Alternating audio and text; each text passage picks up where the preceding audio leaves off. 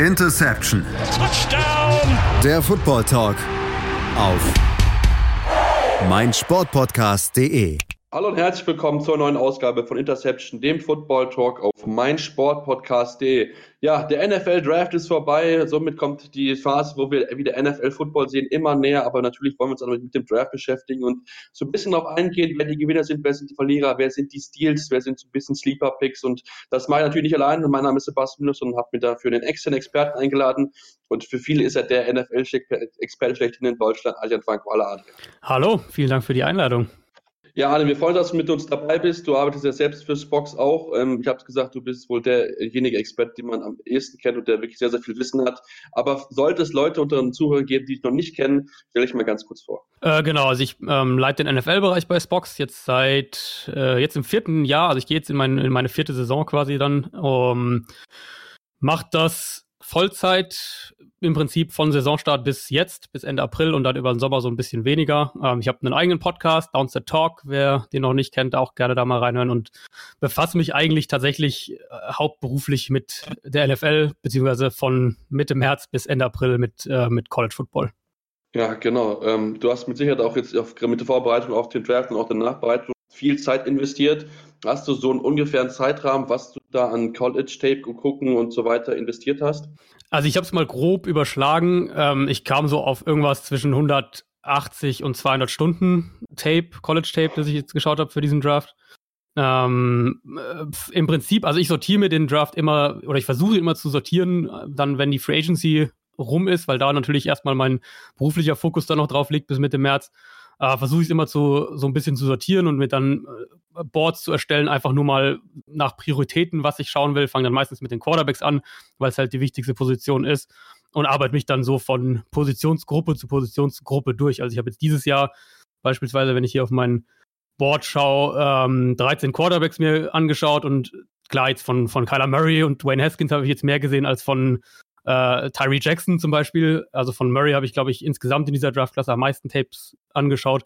Aber im Schnitt allein, ich glaube, allein die Quarterbacks waren um die 70 Tapes oder was in die Richtung. Also dementsprechend ist da dann schon recht, geht es dann schon recht gut los. Und dann Receiver natürlich. Receiver war dieses Jahr sehr tief. Ähm, Running Backs versuche ich zumindest einigermaßen gut abzudecken. Im, im Podcast teilen wir uns das dann so ein bisschen auf. Da ist Christoph eher zu Hause bei den Running Backs, genau. Aber dann dieses Jahr natürlich auch ein defensiver Draft. Dementsprechend ähm, habe ich auch relativ viel Defense-Tape, vor allem äh, Defensive Line-Tape geschaut. Ja, das, das kann ich mir sehr gut vorstellen. 180 bis 200 Stunden, das ist schon eine ordentliche Anzahl und ähm, äh, ja, das ist wirklich sehr, sehr gute Qualität, was immer da rauskommt, kann ich schon mal so sagen. Ähm, und jetzt, Adrian, wollen wir uns ein bisschen mit der Nachbereitung des Drafts beschäftigen und uns so ein mhm. bisschen die Gewinner angucken. Ähm, und ein Team wird immer wieder genannt, wo dem du auch Fans, das sind die Arizona Cardinals. Ja, für mich, also man muss natürlich den Draft so ein bisschen ähm, differenziert betrachten, denke ich, bei den Cardinals, was, was äh, den Gesamtverlauf angeht. Jeder wird es ja wahrscheinlich, oder die meisten werden es inzwischen wahrscheinlich mitbekommen haben. Die ganze Josh Rosen-Geschichte. Also für mich kann man es eigentlich nicht anders sagen, als dass das von, von Steve Keim, dem General Manager und generell der, der Franchise vor die Wand gefahren wurde. Selbst wenn wir jetzt sagen, sie wollten Murray draften und das war ihr Nummer eins ähm, Quarterback und ihr klarer Nummer eins Priorität, ja, dann muss man den Trade halt besser über die Bühne bringen. So wie das jetzt eben klingt, haben sie wahnsinnig spät erst damit angefangen, überhaupt einen Trade also konkret einzufädeln, da sich äh, mit anderen Teams zu unterhalten. Die Dolphins haben das wohl auch erst unglaublich spät mitbekommen, dass Rosen tatsächlich zur Verfügung steht. Ähm, ja, da gibt es Berichte, dass es tatsächlich erst zum, zum, zum Draft-Start, also am Donnerstag, ähm, Trade-Gespräche konkret gab, die ersten konkreten Trade-Gespräche und das ist natürlich viel zu spät. Dadurch ist der Value noch weiter in den Keller gegangen und Miami konnte es ja dann sogar leisten, noch zurückzutraden in der zweiten Runde und dann den späten Pick da äh, schließlich dann für Rosen nach Arizona zu schicken. Also das, das haben sie komplett gegen die Wand gefahren. Für mich, wenn wir jetzt auf den 2019er Draft schauen, also einfach nur das, was dieses Jahr passiert ist, klammer ich das aber in gewisser Weise aus, weil ich jetzt generell, also bei meinen Draft Grades, die jetzt äh, heute auch rausgekommen sind, ich lasse äh, Trades für, also Spieler für Pick Trades fließen nicht in die Bewertung mit ein, weil sonst müsste man ja, ähm, also das wird ein Fass ohne Boden im Endeffekt, weil dann musst du ja alles, ob es jetzt Khalil Mack ist, ob es Amari Cooper ist, Beckham, Antonio Brown, das müsstest du ja alles dann mit einfließen lassen. Die Trades, die vom letzten Jahr noch sind, der, der Trade für Sam Darnold nach oben von den Jets und so weiter. Ähm, deswegen ist das, wäre das jetzt für mich eher was für den 2018er Draft, wenn wir den rückwirkend quasi bewerten. Wenn ich nur auf den 2019er Draft schaue, dann finde ich, hat Arizona einen unglaublich guten Draft hingelegt. Wenn wir, Kyler Murray war mein klarer Nummer 1 Quarterback. Cardinals setzen darauf, dass, ähm, dass er eben super in die Offense von Cliff Kingsbury passt. Kingsbury hat eine lange Connection zu ihm, wollte ihn schon aus der Highschool rekrutieren im College und dann später eben auch äh, im College nochmal holen. Also da wirklich auch schon eine sehr, sehr lange Connection da. Ähm, für mich dann ab Tag zwei waren es im Prinzip fast durchgehend Value Picks. Also Byron Murphy, der Cornerback, den sie an, an 33 genommen haben, war mein Nummer 1 Cornerback in der Klasse und, und hatte ich auch als Erstrunden-Prospect gesehen. Andy Isabella ist für mich der zweitbeste Speed Receiver in dem Draft, passt, glaube ich, auch sehr gut in die Offense. Zach Allen, der Defensive End, ist ein äh, sehr, sehr physischer Spieler, ein Powerspieler, der auch schon eine gute Technik hat, der ähm, fand ich zumindest war guter Value. Hakeem Butler in der vierten Runde habe ich niemals erwartet, dass der da noch da sein wird. Den hatten ganz, ganz viele als, als ihr Nummer 1 Receiver. Für mich war er der Nummer 3 Receiver insgesamt in der Draftklasse. Selbst ein Deontay Thompson in der fünften Runde der Safety von Alabama oder, oder Lamont Gaillard, der Center von Georgia, den in der sechsten Runde gedraftet haben. Da war überall für mich echt Value dabei und ich glaube, es war auch ein Draft, der so ein bisschen ähm, eine Identität vielleicht stiftet, kann man sagen. Also sie gehen ja nun mal in diese Kingsbury Air Raid Offense, die, die Kingsbury spielen lässt und natürlich wird er die in gewisser Weise an die NFL anpassen müssen.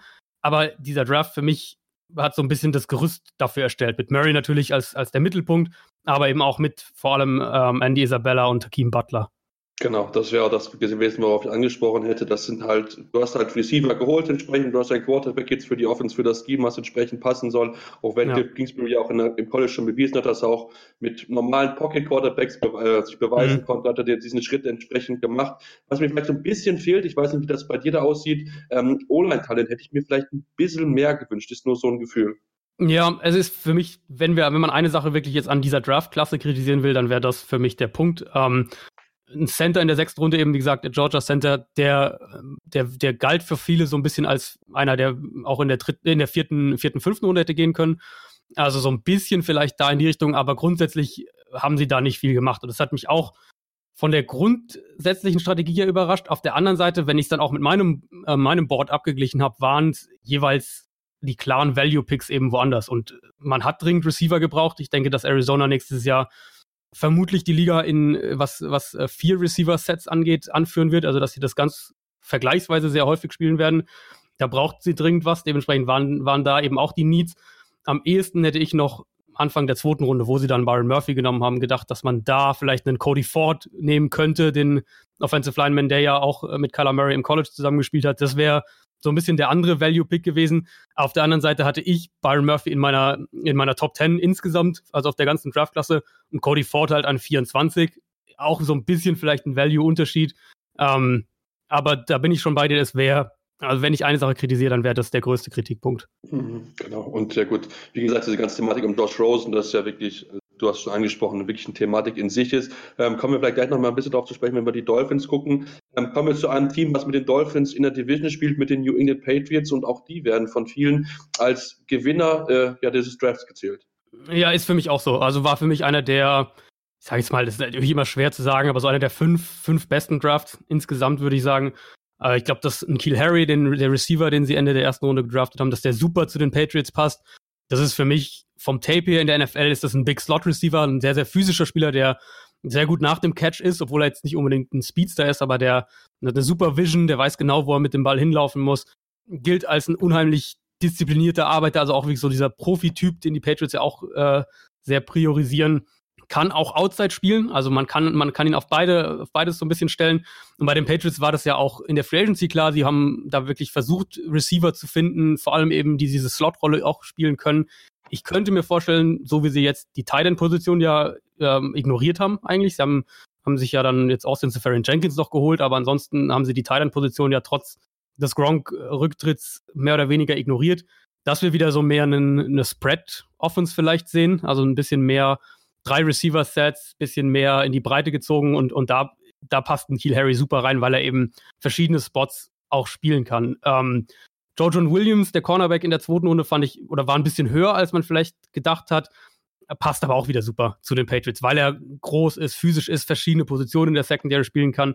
Chase Winovich in Runde drei fand ich, war, ein, war schon fast, geht schon in die Stilrichtung so ein bisschen. Also der war ähm, auf jeden Fall auch ein Value-Pick, auch ein sehr, sehr flexibler Defensive Lineman, High-Motor-Spieler, der aber auch athletisch echt einiges mitbringt. Die beiden Offensive Linemen fand ich gut, die sie in der dritten und vierten Runde gedraftet haben. Also da war schon, das war für mich ein insgesamt wirklich ein sehr, sehr guter Draft mit vielleicht, was mir nicht so gefallen hat, der Pick war ähm, Damian Harris, der Running Back von Alabama in der dritten Runde, nachdem sie ja letztes Jahr schon den Erstrunden-Pick in Running Back investiert hatten, wäre ich da wahrscheinlich eher in eine andere Richtung gegangen und hätten einen Running Back, wenn sie noch einen wollen, dann in der fünften, sechsten Runde irgendwo da mir geholt. Ja, genau. Das ist auch so dieser Pick, der mir auch so ein bisschen heraussticht, den ich halt nicht so ganz nachvollziehen kann, weil du halt schon wirklich eine ja. sehr, sehr volle Running Back Position ja hast. Du hast ja wirklich Top-Spieler da mit dem James White, mit dem Tony Michel, mit dem Rex Burkett. Also von daher, ähm, ja, mal gucken, was da ausgehen wird. Wie gesagt, auch keine Titans jetzt noch. Jacob Hollister weggetradet. Also, ähm, was man so hört an Gerüchten, da scheint so ein bisschen, was du schon angesprochen hast, eine andere Offense etabliert zu werden. Jetzt, weil man einfach, ähm, ja, Gronk nicht ersetzen kann. Ja, also es ist, es ist genau der Punkt. Und, und also für mich ist es, es ist ja bei Draftklassenbewertung immer so eine Sache. Ne? Man, man muss ja immer schauen, wie passen die Spieler ins Scheme rein, wie passen die Spieler zu dem Team, wie passen sie zu der Philosophie. Das muss man immer so ein bisschen mit einfließen lassen. Ähm, und da gibt's eben manche Teams, die dann überraschen. Und ich fand jetzt, die Patriots haben die meisten Picks eben, ich fand, äh, bei meisten Picks bei den Patriots stand bei mir dann am Ende, ähm, passt, zum, passt zu den Patriots, passt zum Scheme, passt irgendwie da rein. Es gibt andere Teams, die dann irgendwie mehr überraschen mit dem, was sie priorisieren. Da gehören für mich, für mich zum Beispiel die Colts dazu, wo ich eigentlich dachte, die gehen in eine ganz andere Richtung, gehen eher Richtung Defensive Line. Die haben die Secondary sehr priorisiert, sind ja erst zurückgetradet, haben dann Rock Yasin, den Cornerback geholt, insgesamt ähm, drei Defensive Backs mit den ersten sechs Picks, die sie hatten, genommen, wo man eigentlich dachte, ein Team wie, die, wie Indianapolis ist sehr auf Zone Coverage fixiert, wollen mit dem Foreman Rush eben Druck erzeugen und brauchen eher Defensive Linemen. Der Draft geht jetzt vielleicht oder deutet für mich so ein bisschen an, dass die vielleicht mehr Man-Coverage spielen wollen oder mehr blitzen wollen, auch was ja im Laufe der vergangenen Saison auch gemacht haben, also was das Blitzing angeht. Also ich finde den Draft immer unglaublich spannend, weil er einem eben verrät, welche Positionen oder welche Spielertypen die Teams offensichtlich priorisieren, weil sonst würden sie sie ja nicht nehmen. Und was man daraus vielleicht ableiten kann, ähm, was die Teams vorhaben. Ja, das ist auf jeden Fall auch, und das wäre für mich so ein, so ein Thema gewesen. Die Colts, ähm, ja, da hätte ich wieder auch andere Sachen einfach erwartet insgesamt, aber ähm, mal gucken, die Teams, wie sie dann mit ihren Spielern kommen. Sie haben sie meistens sowieso mehr Infos, sei es jetzt Verletzungsgeschichte, Klar. sei es Charakter. Das ja. können wir natürlich von außen nicht bewerten. Deswegen, ähm, ja, ist es natürlich dann auch immer interessant zu sehen, wie sie dann ins Scheme reinfinden. Ähm, kommen wir zu einem weiteren Team, was für mich schon so zwei der Steals im Draft gemacht hat. Die Washington Redskins mit Dwayne Haskins an 15 und dann mal hochgetradet für Monte Sweat. Ähm, da haben sie wirklich in dieser ersten Runde viel Value geholt. Total. Ist für mich im Endeffekt auch jetzt stand heute einfach, was wir, wir sagen, was man auf dem Papier sieht, was sie an Value, wie du jetzt gerade gesagt hast, mitgenommen haben, was die Needs waren, ähm, ist Washington für mich tatsächlich der beste Draft ähm, von, von, von dieser, in diesem Jahr jetzt. Haskins einfach, ich hatte ihn sogar jetzt, also vom, vom Prospect her hatte ich ihn sogar in der, in der Range, so eben Top 10 bis Top 20 ungefähr. Ähm, das Ding ist ja aber eben mit den Quarterbacks, dass man sie selten da kriegt, wo, wo man sie vielleicht rein vom Sportlichen her einschätzen würde, weil die Position eben so wertvoll ist. Und Washington braucht dringend einen Quarterback, wenn wir davon ausgehen, Alex Smith wird nächstes Jahr vermutlich nicht spielen und wer weiß, ob er jemals wieder spielen wird. Case Keenum kann so eine Übergangslösung vielleicht nochmal sein, ist wahrscheinlich besser aufgehoben, wenn der so ein, so ein High-End-Backup wird. Und da musst du dringend was machen. Und in den allermeisten Jahren äh, musst du dann für einen Quarterback wie Haskins eben sehr, sehr teuer von 15 irgendwie in die Top 5, Top 6 traden. Sie haben ihn gekriegt an 15, ohne dass sie, dass sie zusätzliches Draftkapital aufgeben mussten. Ich glaube, dass Haskins als äh, als, als Pocket Passer, als einer, der seine Stärken ganz klar im Kurzpassspiel hat, dass der super in die Offense von Jake Gruden reinpasst, also ein extrem guter Fit und dann Montez Sweat, ähm, für den sie ja zurückgekommen sind, dann in die erste Runde, also nochmal noch mal reingetradet haben, ist einer der vier, fünf besten Pass-Rusher rein als Prospect in dieser Draftklasse. Und da gab es ja diese, diese Herzgeschichte, also da gab es ja diese ähm, Berichte, dass da ähm, ein kleines medizinisches Problem vorliegen könnte. Die wurden dann am Drafttag so ein bisschen ja, wieder dementiert von Rappaport unter anderem, haben dann gesagt, dass da wohl auch ein Messfehler irgendwie gab. Also was genau da, da sind wir wieder bei dem, was du gerade gesagt hast, wissen wir halt nicht die medizinischen Details. Washington offensichtlich war, äh, hatte kein Problem mit den, mit den Berichten oder war, hatte andere Ergebnisse und ähm, das sind zwei der wichtigsten Positionen in der NFL heute, Quarterback und Pass Rusher. Und Washington hat da zwei der jeweils Top 5 Kandidaten auf jeden Fall gekriegt. Für mich war, für mich war Haskins der zweitbeste Quarterback in dieser Klasse. Also da haben die schon an Tag 1 echt viel richtig gemacht. Ja, auf jeden Fall. Monte Sweat soll wohl die Herz, glaube ich, zwei Zentimeter soll es gemessen worden sein beim Kommen. Ich glaube, anderthalb waren es dann später. Also ja, genau. Irgendwie Kleinigkeit, so. ja, genau, sowas was im Endeffekt. Aber äh, man hatte ja eigentlich gedacht, dass mit Dan Snyder, der ja kurz vorher übernommen hat, hat gesagt, okay, da kommt mhm. der Trade ab, aber ähm, hat er trotzdem das gekriegt, was er haben wollte, ja.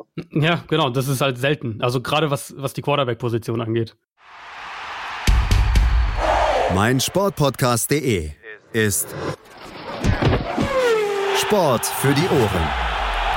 Like uns auf Facebook. Sportplatz mit Malta Asmus und Andreas Thies. Täglich neue Podcasts aus der Welt des Sports. Von Airhockey bis Zehnkampf. Berichterstattungen, Interviews und Fakten. Sportplatz auf meinsportpodcast.de. Ja, genau. Da hat er wirklich, wirklich Glück gehabt in diesem äh, Draft, wo ja insgesamt sehr, sehr viele Defensivspieler mitgenommen würden. Ein weiteres Team, was ich auch mal äh, als Sieger in die Runde schmeißen würde, sind für mich die Denver Broncos, denn sie haben runtergetradet, haben dort ihren Teil noch bekommen und haben spät in der zweiten Runde oder gut, mit der zweiten Runde ihren Quarterback gezogen mit Drew Lock.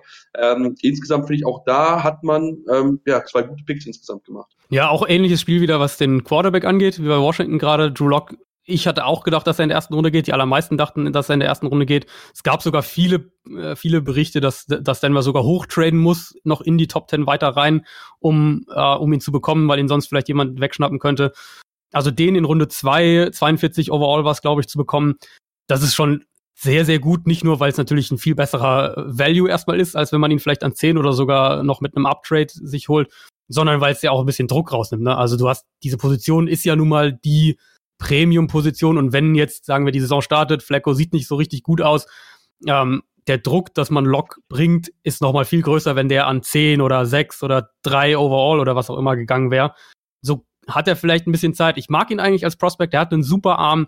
Ich habe viel Positives bei ihm gesehen, aber ich glaube, dass er seine Beinarbeit noch, dass die noch gefixt werden muss. Ähm, das kann man auch auf auch im Spiel dann quasi fixen, aber er ist für mich ein Kandidat, wo es wirklich sinnvoll wäre, dem ein paar Wochen noch oder vielleicht sogar die ganze Rookie-Saison als ähm, noch auf der Bank zu geben und ihn im Training wirklich intensiv mit ihm zu arbeiten.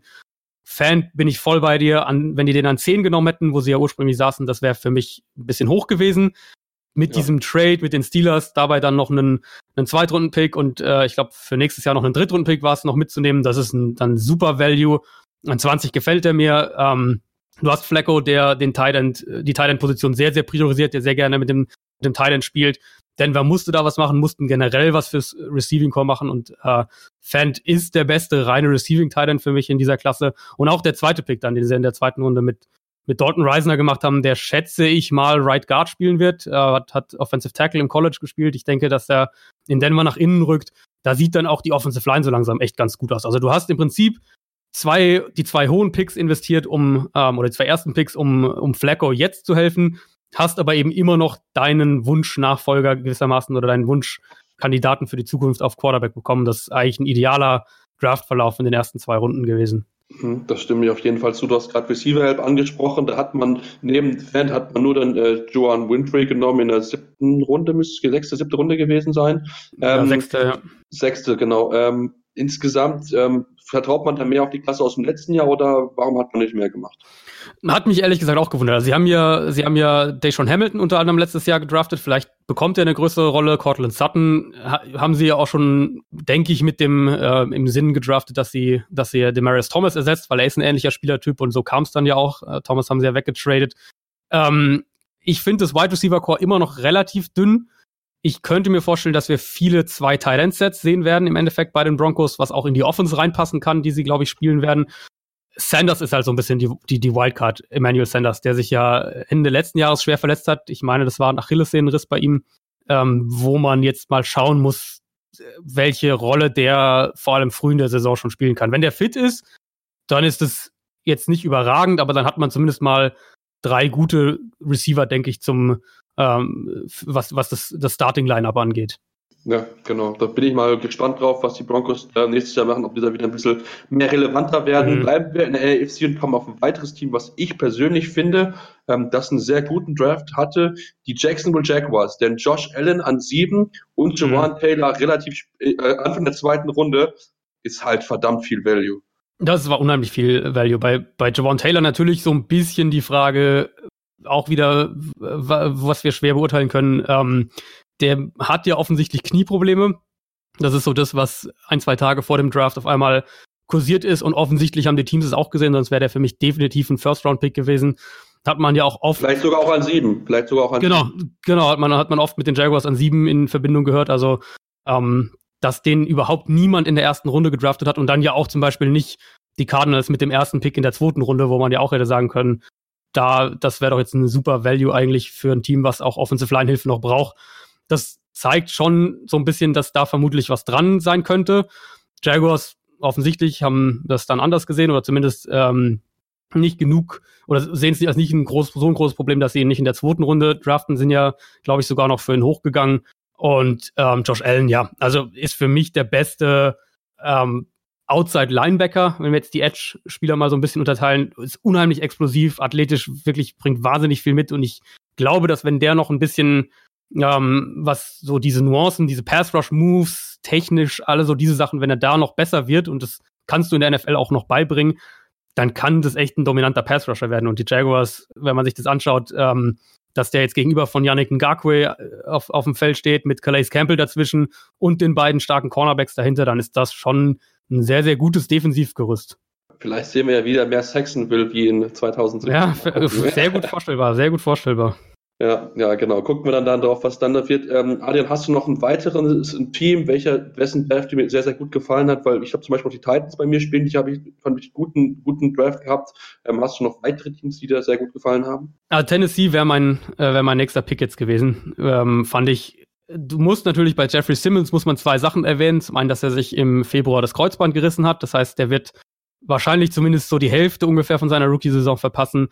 Plus bei ihm gab es ein sehr, sehr unschönes Video ähm, von aus der Zeit direkt nach der Highschool, während er gerade für äh, im College Recruiting Prozess war, wo er, wo seine Schwester in eine Schlägerei verwickelt ist und er sich dann einmischt und mehrfach auf eine Frau einschlägt. Ähm, seitdem soll er angeblich wirklich ein, ein, absoluter Musterbürger und, und sich da um 180 Grad gewandelt haben und alle jetzt sagen, dass das wäre wirklich ein einmaliger Ausraster gewesen und das, das hat er seitdem wirklich hinter sich gelassen und, und hat sich auch verändert.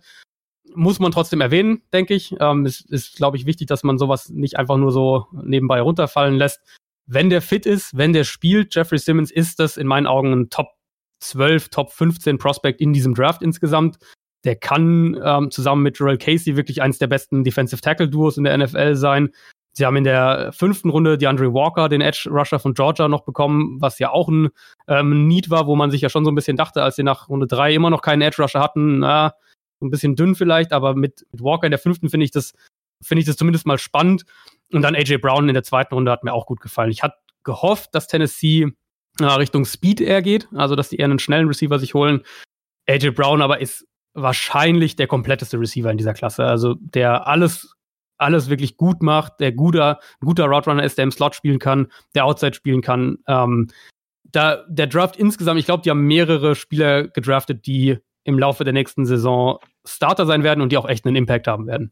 Das, das glaube ich auch, da ist mit Sicherheit einiges mit dabei. Insgesamt fällt auch auf, wenn man sich so viele Teams anguckt, es sind viele solide ähm, äh, äh, Drafts mit dabei, Draftklassen. Da muss man sagen, da haben ein paar Teams immer, glaube ich, vielleicht das eine oder mal vielleicht gereached oder einen Spieler genommen, wo man noch nicht genau weiß, was da rauskommt. Aber so insgesamt denke ich, ähm, ja, kein Team hat so wirklich jetzt einen super krassen schlecht gemacht, beziehungsweise nur wenige Teams wirklich schlecht gewesen sind in ihrem Draft. Ja, ich habe ähm, so zwei, drei, die mir jetzt nicht so gut gefallen haben. Also Houston gehört da für mich dazu.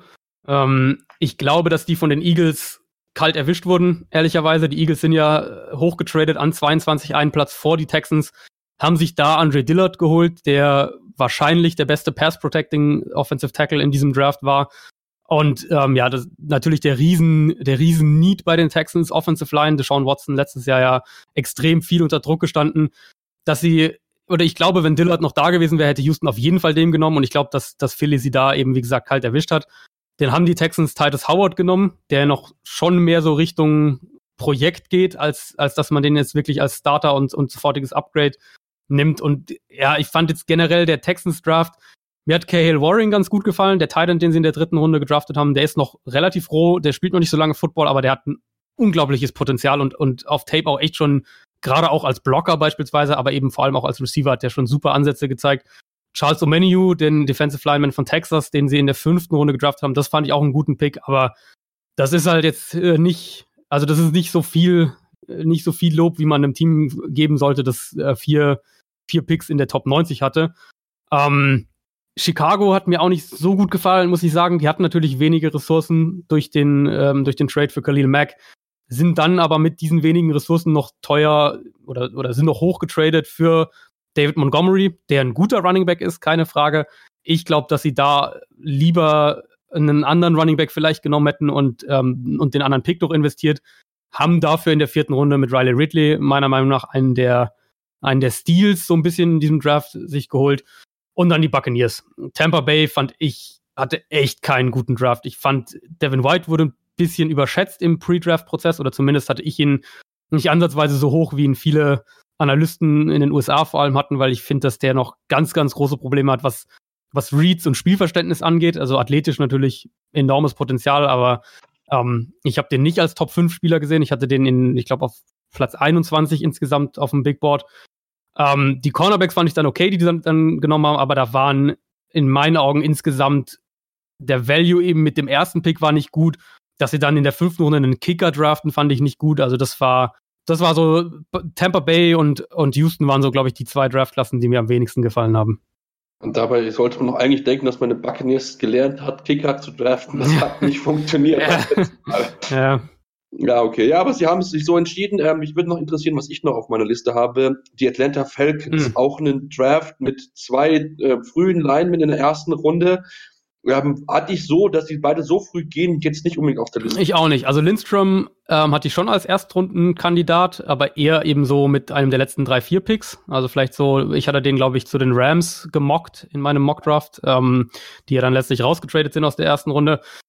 Den fand ich ein bisschen hoch, aber noch okay, weil das ist wirklich ein sehr, sehr gutes Prospect, der auch, glaube ich, früh starten kann.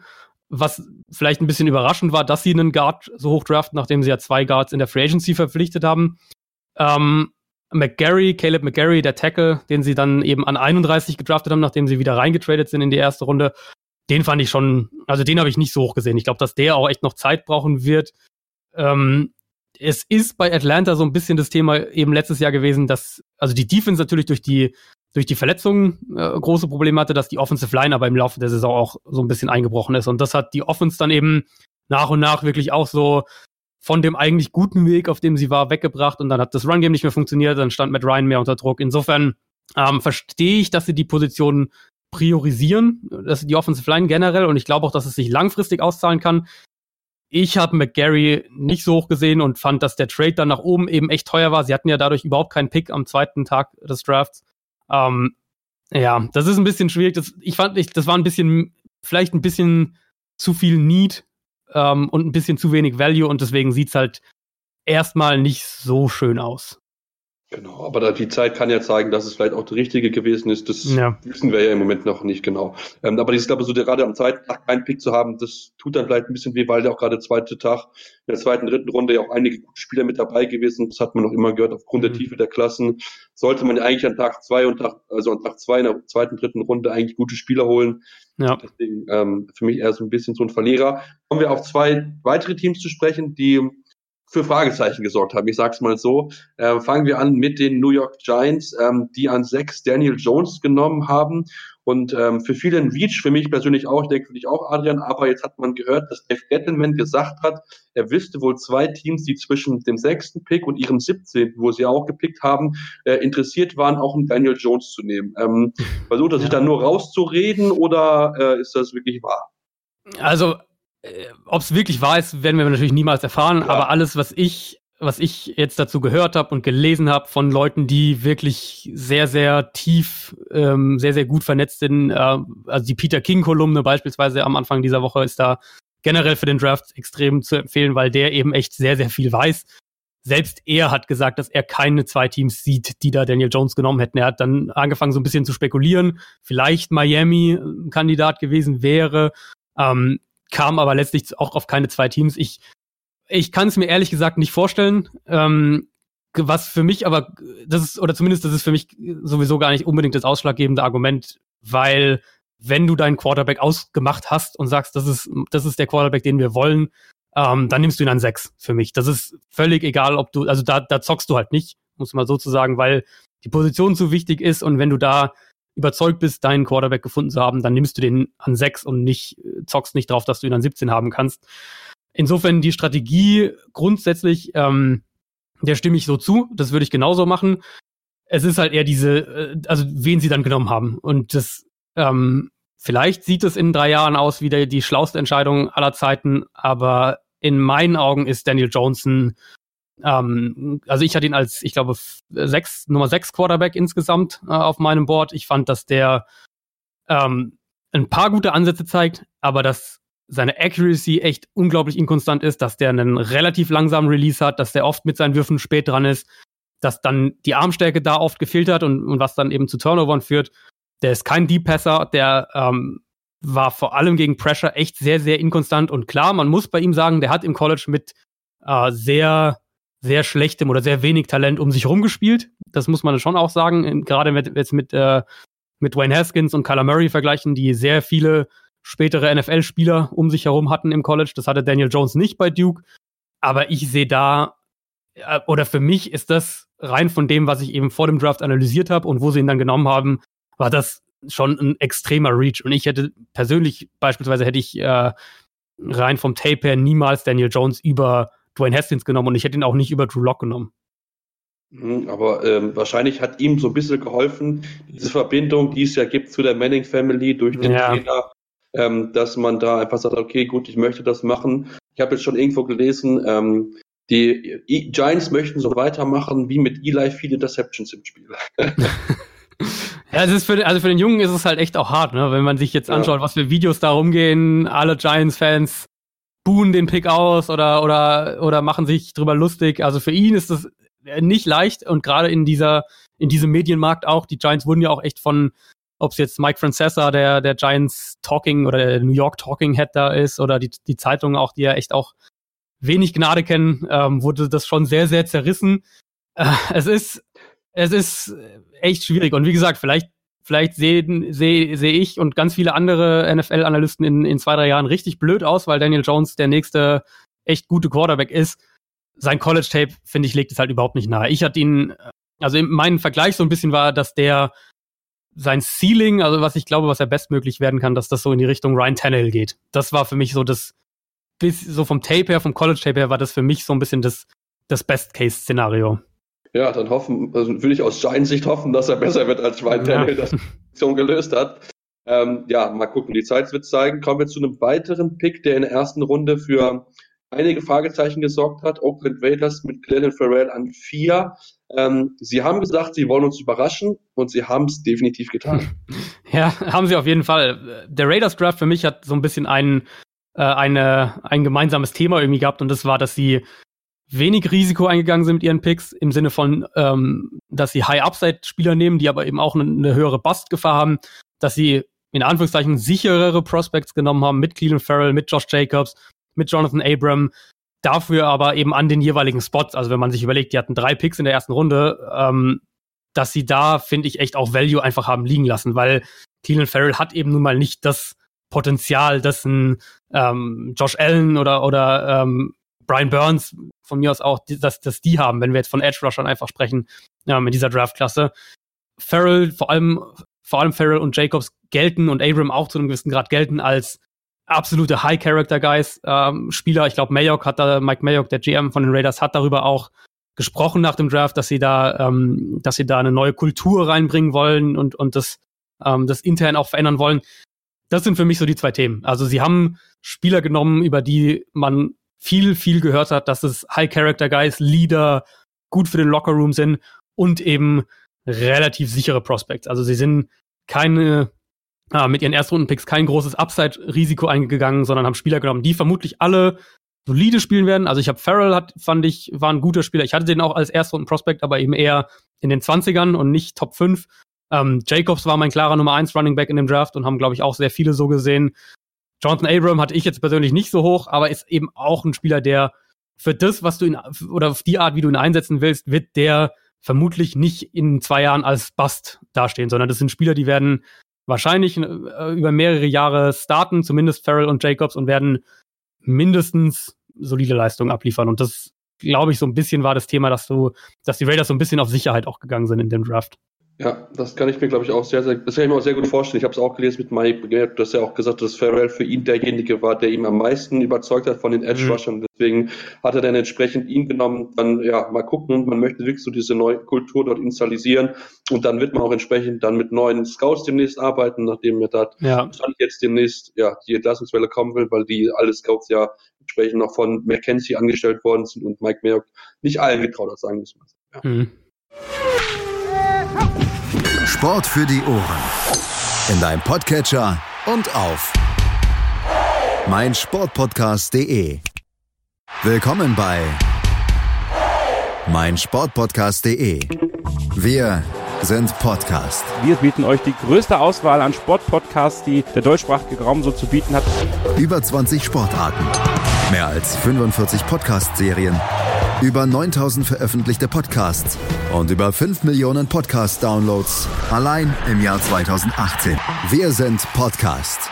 Wir sind meinsportpodcast.de. Genau. Ähm, ja, das war es erstmal soweit zu den Teams. Insgesamt, Adrian, jetzt kommen wir auch so ein bisschen auf einzelne Spieler zu sprechen und ich hatte es mit dir schon im Vorhinein gesprochen, ich wollte mal so ein bisschen über die Steals des Drafts gehen. Du hast schon mhm. einen oder anderen Spieler mit Sicherheit angesprochen. Ähm, für mich persönlich ähm, finde ich das absolute Ziel für mich in der ersten Runde war Monte Sweat halt weil er halt so tief gefallen ist und viel Upside nimmt. Aber es gibt noch mit Sicherheit viele weitere Spiele, die du auch als bezeichnen würdest. Ja, ich habe äh, mal so ein bisschen auf die Late Rounder vor allem geschaut bei den Steals. Also der Spieler, der mich, glaube ich, am meisten überrascht hat, war Calvin Harmon, der Wide Receiver von NC State. Der ist in der sechsten Runde nach Washington gegangen. Ich dachte, dass der in den ersten beiden Runden geht, also Richtung zweite Runde am ehesten. Ähm, das Thema bei ihm ist, dass er nicht der beste Receiver ist, was Separation angeht. Also der er löst sich jetzt nicht wahnsinnig gut und, oder, oder häufig von seinen, von seinen Gegenspielern. Ähm, er gewinnt aber eben auf andere Arten. Also er gewinnt mit, mit, äh, mit Physis, mit extrem guten Händen, mit extrem guter Körperkontrolle. Hat mehrere Catches bei ihm auf Tape, wo er an der Seitenlinie den Ball weg vom Körper fängt, mit gerade so noch den Füßen auf dem Boden und also wirklich sehr, sehr spektakuläre Catches auch.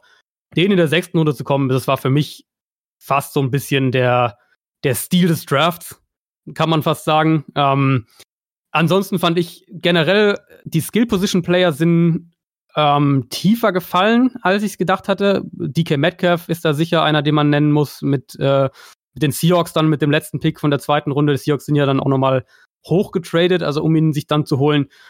Der, der mag vielleicht kein Top-10-Talent sein, aber dass der in der ersten Runde geht, dachte ich eigentlich schon. Und wenn er da nicht geht, dann spätestens ganz, ganz früh in der zweiten Runde am Ende wirklich gerade so noch in der in der zweiten Runde weggegangen, passt. Äh, Finde ich super nach Seattle mit der Offense äh, oder vor allem mit dem Quarterback, mit Russell Wilson, der ja einer der besten Deep Passer der Liga ist. Du hast äh, Tyler Lockett auf der anderen Seite, das heißt, du hast zwei, jetzt wirklich zwei richtig gefährliche vertikale Receiver in der Offense.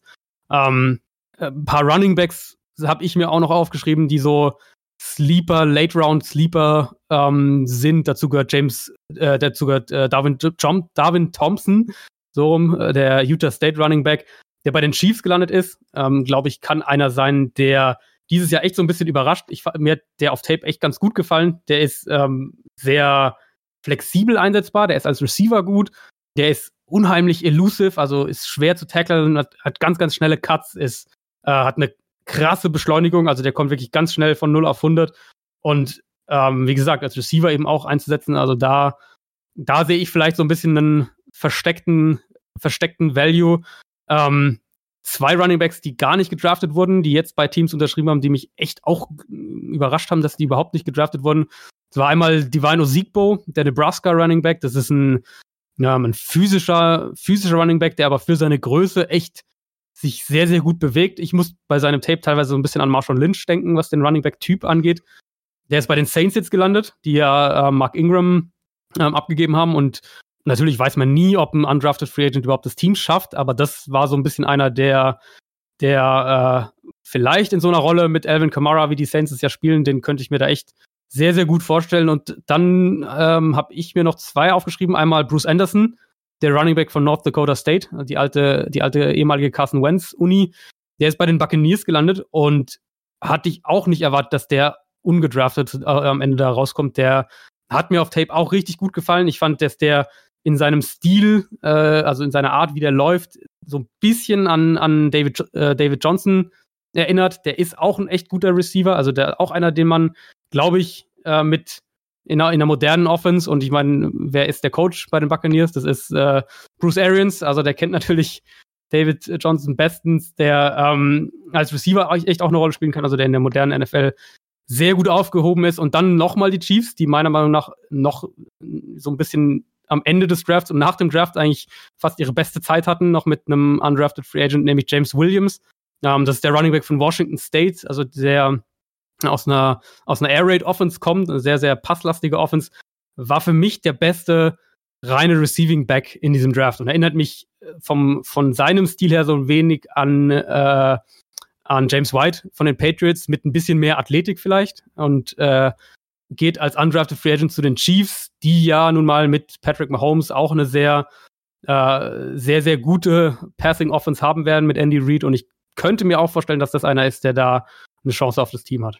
Ja, auf jeden Fall, da sind ein paar interessante Namen, die du mit dem meinst, gerade Free, äh, Undrafted Free Agents mit, mit etwas, auch gerade was bei den Saints ja sehr, sehr gut funktioniert. Hat, haben wir letztes Jahr ja auch da Gesprächen gesehen, da kommt wirklich Trubis sehr gut mit klar. Ähm, und dann, ja, da mal gucken, ob es da wirklich einer von diesen Running Back, die du angesprochen hast, schafft, so ein bisschen den Philip Lindsay vom letzten Jahr zu machen, wo ähm, ja, mhm. überraschend das so durch, durchstarten kann. Ähm, ich habe mir noch das aufgeschrieben, ähm, die man vielleicht auch noch besprechen kann mit dir. Äh, Riley Ridley, der Right Receiver, der mich sehr, sehr tief gefallen ist, und auch ja. mit Hakim Butler, ja. die auch spät gegangen sind beide. Ja, hat mich bei beiden auch überrascht. Also vor allem äh, Butler. Ich hatte, ich hatte Ridley, glaube ich, in der, in der dritten Runde angesiedelt. Also war es jetzt für, für mich dann eher so ein kleinerer Drop.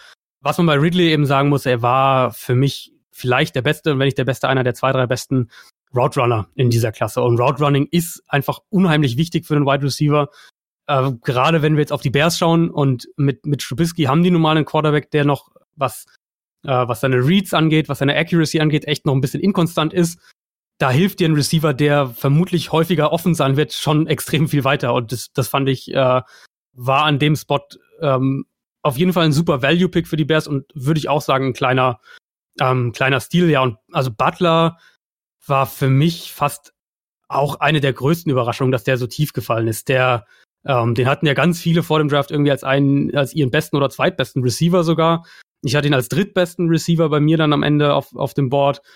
Ähm, der ist, der bringt physisch eigentlich alles mit. Der ist groß, der ist schnell, der, äh, der hat diesen Long Speed eben auch.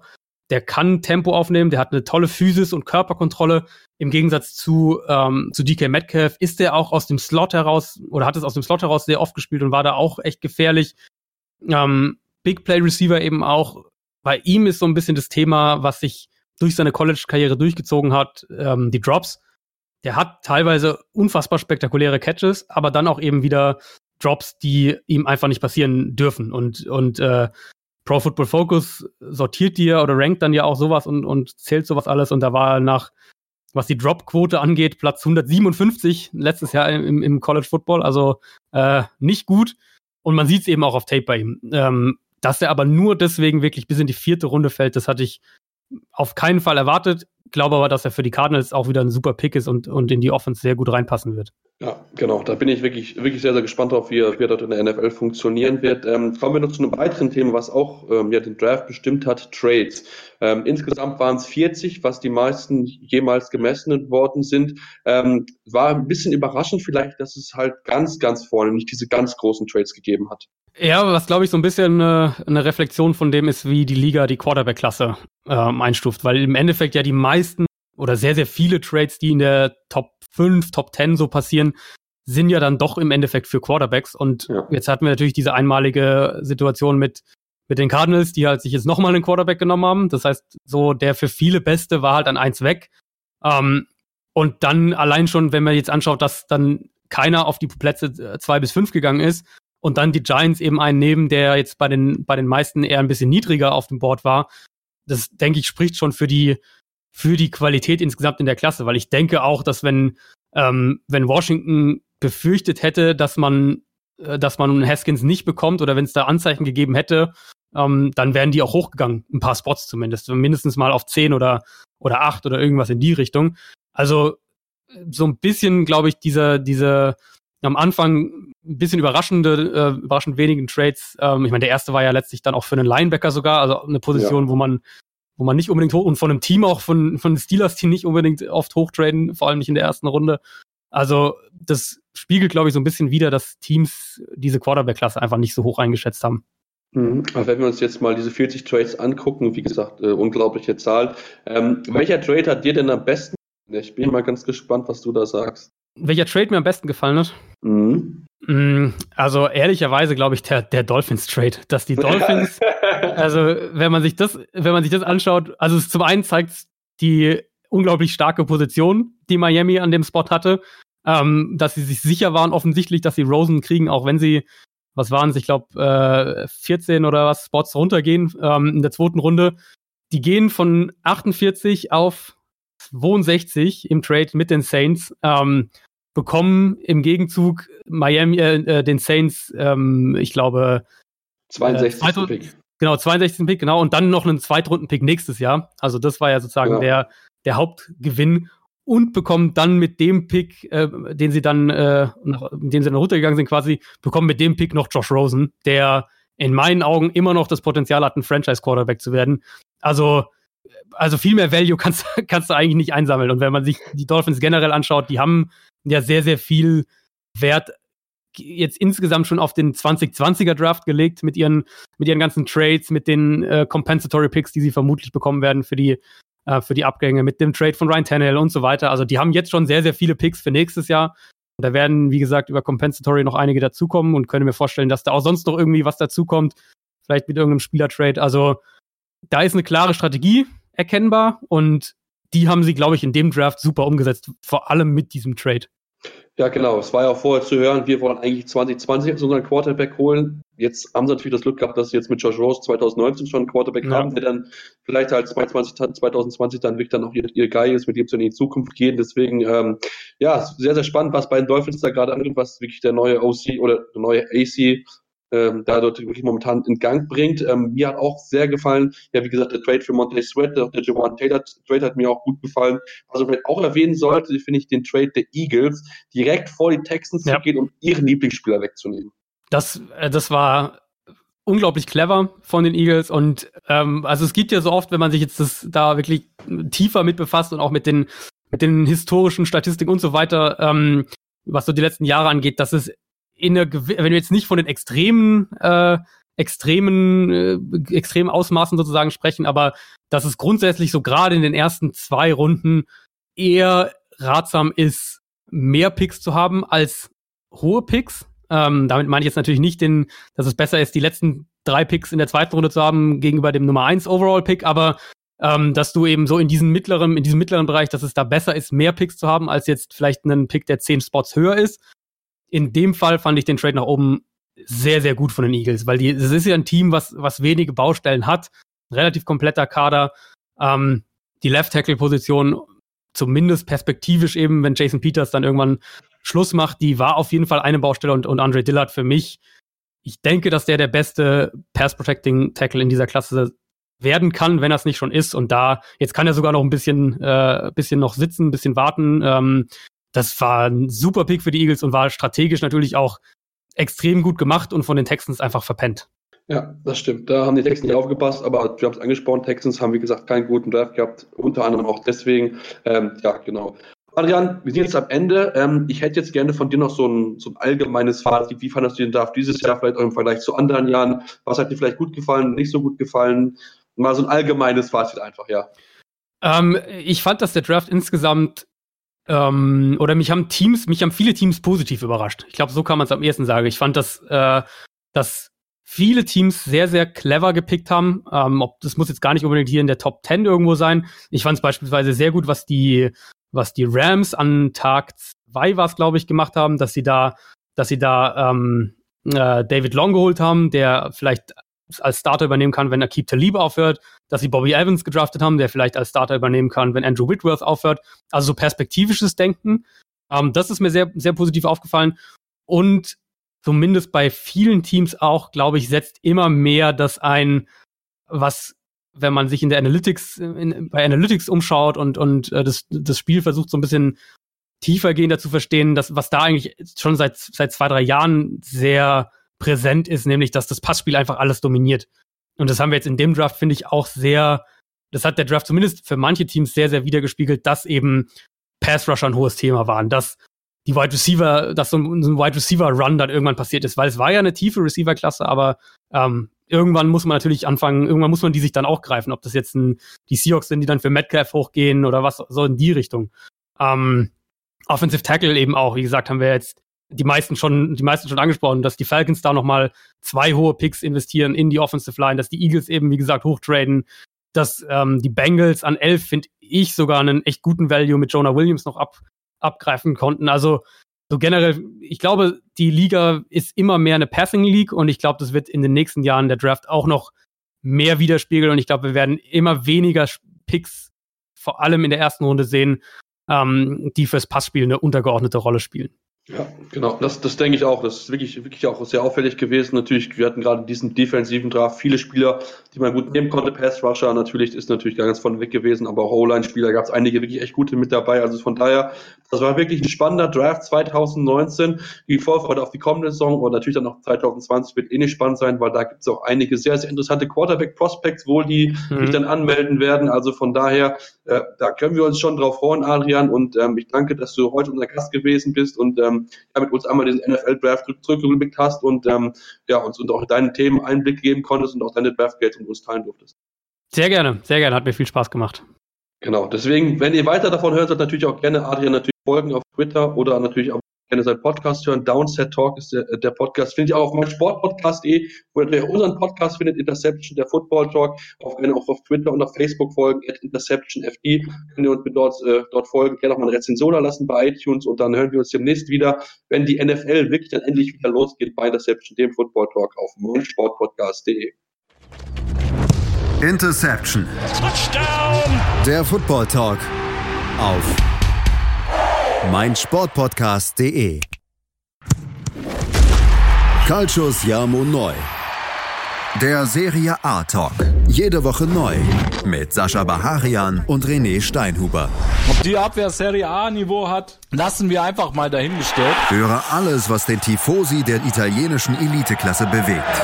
Auf meinsportpodcast.de.